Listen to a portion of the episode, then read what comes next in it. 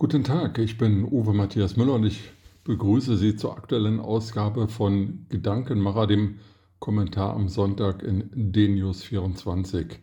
Berlin, Glasperlen für die Wähler. Im Wahlkampf ist täglich Zahltag. Der Senat haut das Geld raus, als hätte Berlin Geld. Verantwortung für Versagen will niemand übernehmen.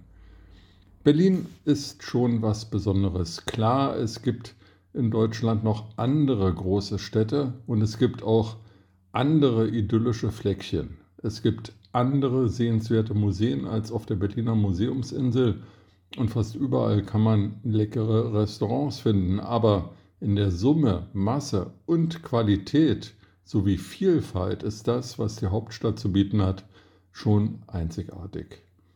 Die Hauptstadt hat mehr Einwohner als manches Flächenland, während die Stadt Berlin beim Schuldenmachen zu den Top 3 in Deutschland zählt, ist das Land hinsichtlich der Einwohnerzahl nur Mittelmaß.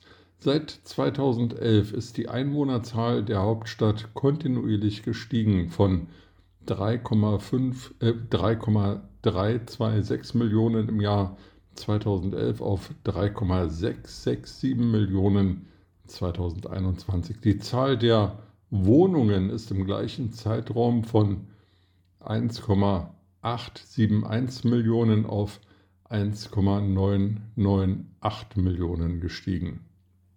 Auch die Zahl der Erwerbstätigen in Berlin steigt. Waren es 2011 1,707 Millionen, sind es 2021 schon 2,089 Millionen gewesen aber auch das Umland in Brandenburg expandiert. Leider ist es bisher nicht gelungen, Stadt Berlin und Land Brandenburg in Einklang zu bringen. Und so entsteht der Effekt, dass die Stadt Berlin Infrastruktur für Pendler bereithalten und bezahlen muss, die Steuereinnahmen durch Pendler aber in die brandenburgischen Dörfer fließen.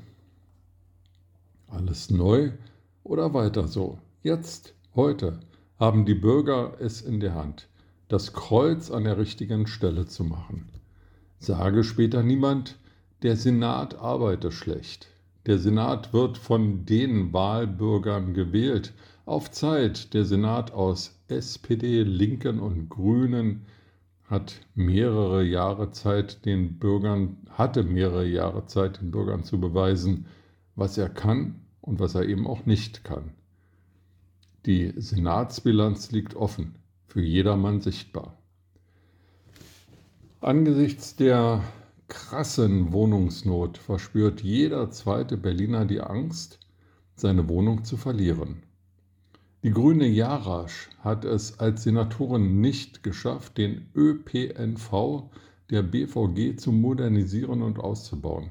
Im Gegenteil, U-Bahnen und S-Bahnen stehen immer öfter still das Tramnetz so schnell wächst, so schnell, als hätten sich Klimakleber vor die Baumaschinen gesetzt. 200 Busse wurden gar abgeschafft. Gleichzeitig sollen die Bürger auf ihr Auto verzichten, auch die Pendler. Soll der Arbeiter mit dem Lastenfahrrad von Wedding nach Oberschöneweide fahren? Schön wär's, finden die Grünen und fördern den Kauf von solchen Fahrrädern mit Unsummen. Berlin ist eine Stadt der Armen. Nirgendwo sonst leben so viele arme Menschen. Berlin ist eine Stadt mit international renommierten Hochschulen und Schulen, die so marode sind, dass Eltern Angst um die Schüler haben müssen. Jedenfalls sind viele Schultoiletten, Kloaken, Internet, ist überall Glückssache. Ach, das Internet. In jeder Touristenmetropole in Europa, in Asien und Afrika sowieso, gibt es ein leicht zugängliches öffentliches WLAN-Netz. Nicht so in Berlin. Und schon mal überhaupt nicht in den U-Bahnen, wo es schon aus Gründen der Sicherheit nützlich wäre. In Berlin ist der Wahlkampf beendet. Die letzte Wahl am 26. September 2021 verlief irregulär, hatte so viele Verfahrensfehler, dass das Landesverfassungsgericht Neuwahlen anordnete. Dies gilt für das Land Berlin und die Stadt, also Abgeordnetenhaus und Bezirksverordnetenversammlung müssen neu gewählt werden. Der bisherige Senat handelt nicht in Vollstreckung des Volkswillens, ob das, was der Senat in den Monaten seit September 2021 exekutiert hat, rechtens ist und war, ist eine Denksportaufgabe für staatsrechtliche Feinschmecker. Die gleichzeitig stattgefundene Bundestagswahl im September 2021 wird nur in wenigen Stimmbezirken wiederholt, was eh niemand versteht. Übrigens wollte die OSZE Wahlbeobachter in die deutsche Hauptstadt schicken. Auch ein ziemlich beispielloser Vorgang, den man sonst nur aus Failed State Ländern oder Diktaturen kennt. Dazu ist es nun doch nicht gekommen, obwohl im Vorfeld der heutigen Vorbehaltswahlen wieder eine Reihe von Unregelmäßigkeiten bekannt wurden. Jedenfalls hoffen alle Beteiligten jetzt auf eine möglichst unauffällige Wahlabwicklung. Fehler würden aber sowieso passieren, so der Landeswahlleiter im Vorfeld. Zu den Wohltaten, mit denen der Senat von Berlin unter Franziska Giffey die Wahlberechtigten in der Hauptstadt beglückt und gewogen machen will, gehören zum Beispiel verbilligte BVG-Tickets. Gleichzeitig wird Geld für Busfahrer und die Bauarbeiter, die das marode Schienennetz von U- und S-Bahn zügig auf den Stand der Zeit bringen sollen. Es fehlen Pläne, Geld und Bauarbeiter für die dringend notwendige Erweiterung des Schienennetzes. Kaum eine Großstadt in Europa baut so wenig ÖPNV-Bahnkilometer wie Berlin. Wer es leid ist, vergeblich auf Bus oder Bahn des ÖPNV warten zu müssen, kann ja mit dem Fahrrad fahren. Es gibt zwar kaum Fahrradvorrangwege in Berlin, anders als zum Beispiel in Kopenhagen, dafür eine großzügige Subvention von Fahrrädern. Die Fördersummen belaufen sich auf 1000 Euro für ein Lastenrad ohne Elektromotor, 2000 Euro gar für ein Lastenrad mit Elektromotor und immerhin noch 500 Euro für einen Fahrradanhänger. Übrigens, das Verkehrsressort von den Grünen geführt, sogar von deren Spitzenkandidatin Bettina Jarasch. Pikant daran ist, dass es unter ihrer Verantwortung zu erheblichen und fast schon systematischen Störungen und Ausfällen beim ÖPNV kommt. Oft fahren wichtige S-Bahnen nicht, Trams fallen aus, Busse fahren unregelmäßig. Und eine der wichtigsten Ost-West-Verbindungen der U-Bahn, die U2, ist noch mindestens bis August 2023 gesperrt. Vielleicht sogar noch länger. Oder die Jugendkulturkarte. Sie hat einen Wert von 50 Euro und kann von jedem Jugendlichen frei genutzt werden. Ob er mit dem Geld den Besuch im Bodemuseum finanziert oder einen Abend im Club, bleibt ihm überlassen. Woher nimmt Berlin das Geld für all die Wahlgeschenke und ideologischen Experimente? Berlin ist fast Spitze beim Schuldenmachen. Die Verschuldung Berlins ist von 9,3 Milliarden Euro 1990 auf 65,9 Milliarden Euro 2021 gestiegen. Die jeweiligen Finanzsenatoren der Stadt seit 1990 CDU, SPD und unter anderem Thilo Jarazin, Sarrazin, parteilos jetzt Bündnis 90 Grüne, also alle Parteien, hatten das Zusammenwachsen der Infrastruktur zweier Städte zu bezahlen. In diesem Zuge wurden auch für unnötig erachtete Doppelstrukturen abgebaut. Nicht wenige Beobachter sprechen heute davon, dass die Stadt kaputt gespart wurde. Sie beziehen sich hierbei auf den Zustand der vielfach maroden Schulen, Straßen, den Stand der Digitalisierung und, und, und. Also aus eigener Kraft kann sich Berlin vieles nicht leisten. Also werden auf Teufel komm raus Schulden gemacht die die Kinder, die heute in maroden Schulen vor sich hin lernen, später bezahlen sollen. Es gibt aber auch noch die reichen Vettern in Hessen, Baden-Württemberg und vor allem Bayern. Länderfinanzausgleich. Maßgeblich für die horizontale Verteilung der Steuereinnahmen unter den Ländern ist grundsätzlich das örtliche Aufkommen.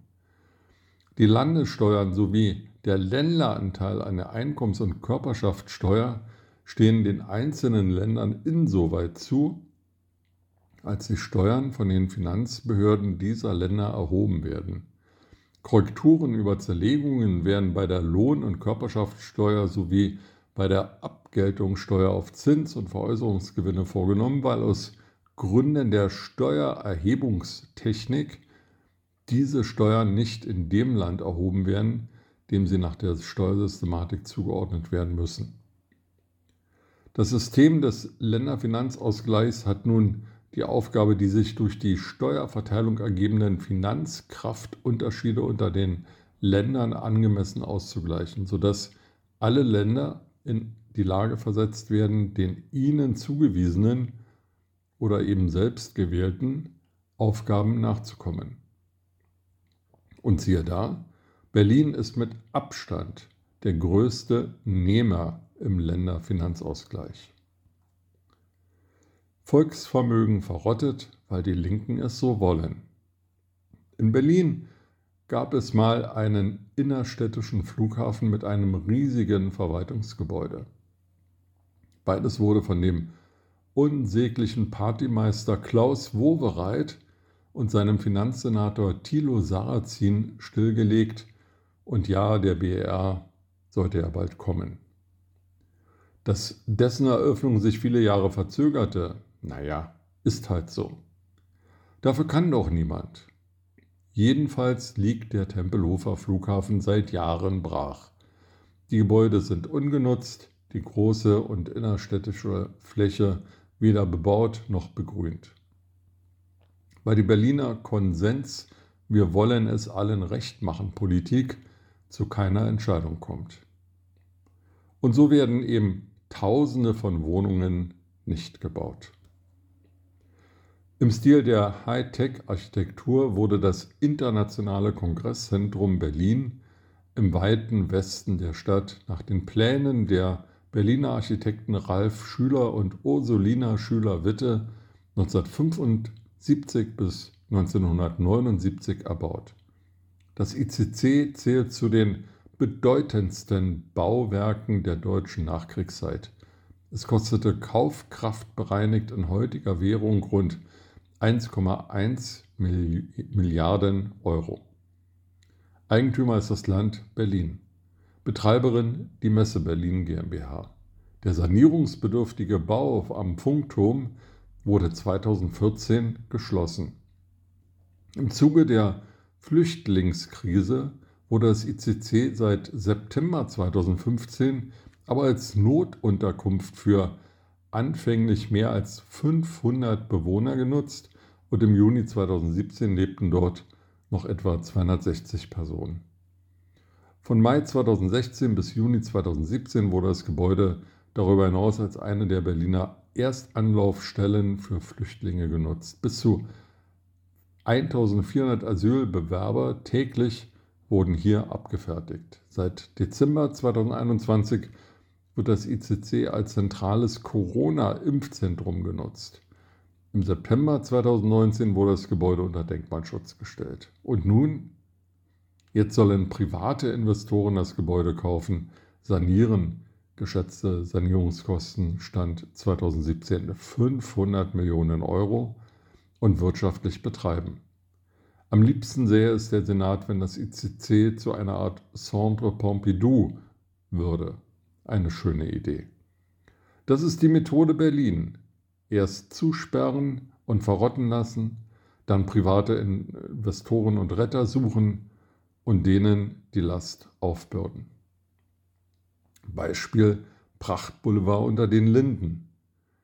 Ich weiß nicht, warum diese breite Fahrstraße, die zum Teil extrem öde ist, Prachtboulevard genannt wird. Es gibt wenige schöne historisierende Bauten dort.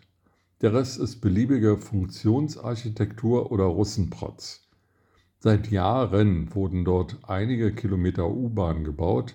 Jetzt, wo diese Baumaßnahme abgeschlossen ist, sollen Teile der Lindenbäume gefällt und die Straße umgebaut werden.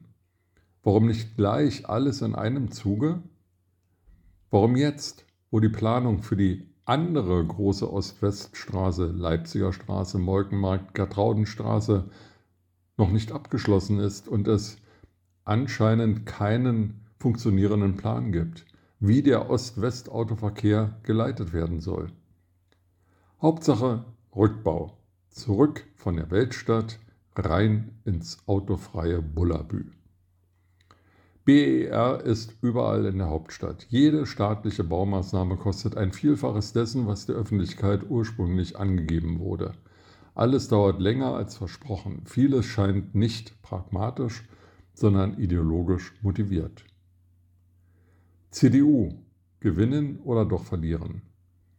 Wenige Tage vor der heutigen Wahl in Berlin kommt die CDU auf sensationelle Zustimmungswerte. Sensationell, weil die CDU keine typische großstadtliberale Partei ist und ihre Positionen dem linksgrünen Bullabü-Mainstream der Hauptstadt ziemlich fernstehen. Dennoch prognostizieren Wahlforscher der CDU 24 Prozent. Die SPD der regierenden Bürgermeisterin Franziska Giffey kommt nur auf 22 Prozent. Vielleicht sind die Bürger verwirrt, denn Giffey hatte vor der letzten Wahl eine Koalition mit FDP und CDU angestrebt. Ihre Partei verhinderte diese neue Deutschland-Koalition jedoch und beharrte auf einem Weiter so mit Linken und Grünen. Hilfreich ist beim Ansehen der SPD vielleicht auch nicht, dass sich Giffey dauernd und lautstark von der langjährigen Verantwortung ihrer Partei im Senat abgrenzt und absetzt. Die Grünen können auf 17 Prozent hoffen, ihren Traum, die SPD überflügeln zu können und mit der Augsburgerin Bettina Jarasch, eine Grüne ins Rote Rathaus radeln zu lassen, müssen sie wohl begraben.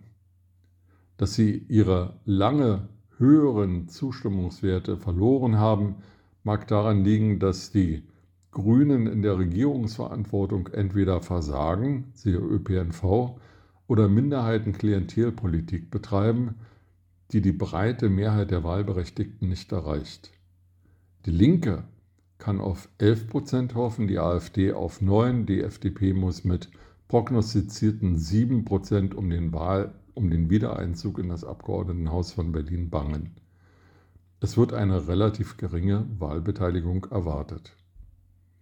Szenarien des Wahlausganges. Die bisherige Koalition kommt auf eine knappe Mehrheit. Regierende Bürgermeisterin wird die grüne Bettina Jarasch oder Franziska Giffey. Oder die SPD, die nicht mit den Grünen weiter regieren will, bildet mit der CDU und der FDP einen neuen Senat. Die Berliner meckern. 68 Prozent der Bürger in Berlin geben an, Ihr Vertrauen in die politischen Institutionen sei durch das Wahldebakel 2021 etwas oder sogar stark gesunken. Stark gesunken ist das Vertrauen vor allem bei den über 60-Jährigen, den Altberlinern im Ostteil der Hauptstadt sowie bei den Anhängern der drei Oppositionsparteien im Abgeordnetenhaus. Nur 24 Prozent der Befragten traut den Bündnispartnern SPD, Grünen und Linkspartei zusammen zu, die gravierenden Probleme der Stadt lösen zu können. Berlin ist flächendeckend und auf allen Ebenen schlecht verwaltet, schlecht regiert. Für die Alltagsprobleme der kleinen Leute haben SPD, Linke und Grüne kein Gefühl. Das öffentliche Berlin ist peinlich. Die Aussagen und Ausreden der Wahlkämpfer der Koalition zur Lage der Stadt waren eine unsägliche Mischung aus Heuchelei und Verlogenheit. Das Verantwortungsping-Pong kontrastiert mit den pragmatischen Überlebenswillen von fast vier Millionen Menschen in der Hauptstadt. Trotz allem, Berlin ist eine der schönsten großen Städte in Europa. Der Verdienst dafür liegt bei der Natur und den Bürgern, nicht bei den Verantwortlichen in der Politik.